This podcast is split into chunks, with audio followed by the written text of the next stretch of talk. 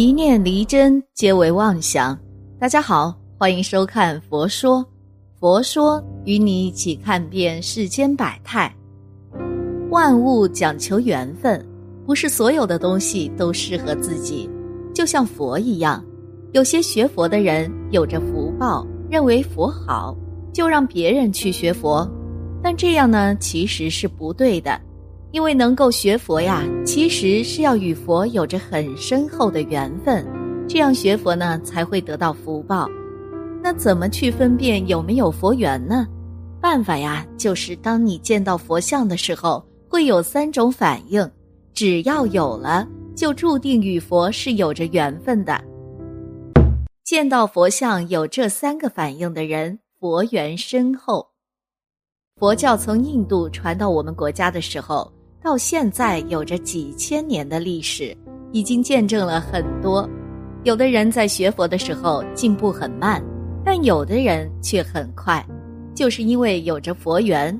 如果有了佛缘，修行啊就会很顺利。第一种反应就是喜欢听一些经典的佛文，还有一些佛歌。我记得有一次去到寺庙的时候，想要去求姻缘，我在拜的时候呢。听到旁边有一个老奶奶，她在与一位高僧说话，分享着自己的故事。老奶奶说，在小的时候是在战争年代，当时社会动荡不安，每天都会害怕吃不饱。有一天呐，这位老奶奶跟着父亲去到了一个破败的庙里，里面还有一些僧人。由于呢已经是在晚上了，就在寺庙里住下了。老奶奶说：“她是被僧人们的诵读声音吵醒了，还有木鱼的声音。不过老奶奶并没有觉得烦躁，反而觉得心中更加的平静了。老奶奶一直很喜欢这样的声音，长大之后呢，一直忘不了这种让人能够清静的声音。她到现在为止还会去寺庙当中去诵经念佛，这也许就是跟佛有着缘分吧。”所以听到僧人们诵经，才会感觉到平静。第二种是喜欢寺庙里的宁静，有些人喜欢热闹，有些人喜欢清静。在寺庙当中呢，区别于城市的喧嚣，就有着一种特殊的宁静。那些没有佛缘的人，他们去到寺庙的时候，他们往往待得不久，一旦时间久了，就会觉得浑身难受。他们认为僧人的生活很无聊，每天都是吃斋念佛，循环往复，这样没有乐趣的生活，有些人是完全接受不了的。但是另外的人，他们来到寺庙之后，非常的享受寺庙中的清静。他们去到寺庙之后，会到清静的地方，然后去感受一下佛法。所以这样的人就是与佛法有着缘分的人。因为在寺庙中，他们能够找到归属感。第三种就是看见佛像的时候，就会觉得很亲近。在生活中的时候呢，有些人他们做着拜佛的动作，还去烧香等等，一切程序他们都做了，但是这些人却从来都不知道自己拜的佛是谁。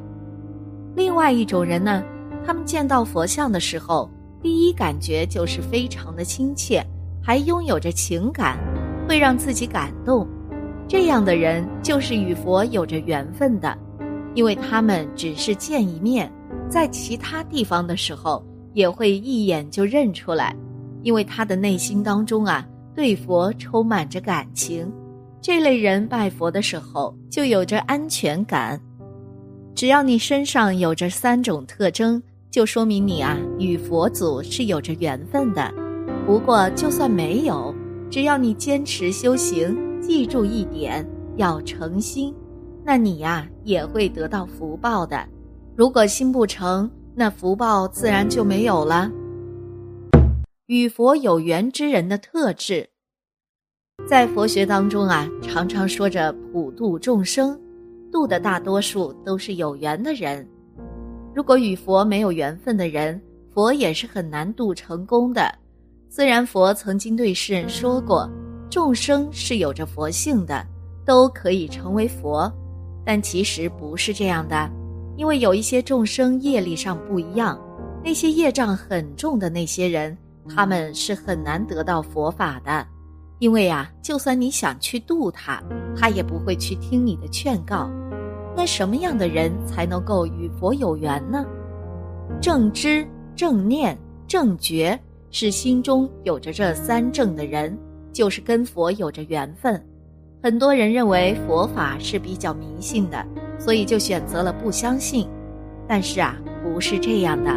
佛法呢，其实是一个高深的智慧，不是迷信。那些迷信之人呐，反而离佛是很远的。只要是跟佛有缘的人。他们不是那种只会烧香拜佛的人，而这样的人呐是愚痴；也不是那些只会守在菩萨像旁边的人，他们的内心是善良的，怀着慈悲的心态，他们是在用实际的行动去做善事。所以，不管他心中是否信佛，他已经有了佛性，善根是非常的深厚的，跟佛有着很深的缘分。只要心中善良，有敬畏心，那佛就在身边，自然会庇佑你。一个人不一定必须要学佛，但是这个人呐，必须要着佛性，还有因果关系，也要相信，因为这是世间的法则。有佛家的人总结出来了，与佛有着缘分的身上其实有着五种特质，第一种就是善良厚道。喜欢布施，人最忌讳的呀就是贪，贪的越多，得到就越少。在佛家当中，修行的法门有着六种，有一个就是布施。人一定要明白一个道理，就是要懂得舍弃。有了舍弃，就会有得。那些自私自利的人，喜欢贪图便宜的，往往是成不了大器。因为这世间啊，有着因果关系，只有你善待别人，别人才会善待你。而善良的人，他们的福报是不会少的。只要心中保持着善念，老天就会保佑你。因为这个福气啊，是来自你的善行当中。你对别人宽恕，就是在帮助自己。如果你刻薄，那你的福气也就比较薄了。记住一条忠告：对待事情要少计较，多包容别人，这都是在给自己积累功德与福报。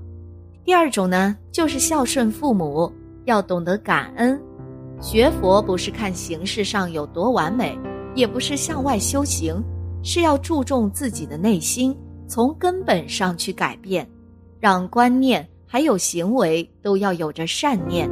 学佛不是让你成为异端，也不是让你做很多事情，只是让你的欲望减少，让你的心啊更加的平静，让你心中充满着爱，就像是孝顺，在佛学当中啊是非常重视孝道的，因为父母就像是在世的佛，你恭敬他们，就是在表达你心中的敬意，这样呢就会有着无限量的功德。第三种就是内心很清净，没有什么挂念，无论看多少经书、念佛号也好，做这些事的目的是为了让自己的心更加纯粹。我们的修行其实就是在修自己的心。人的心有着变化，你的念头也会跟着变化，随之而来的命运也就不同了。你的任何起心都是因。所受都是果，你有着什么样的念头，就有着什么样的行为，也会受到相关的果报。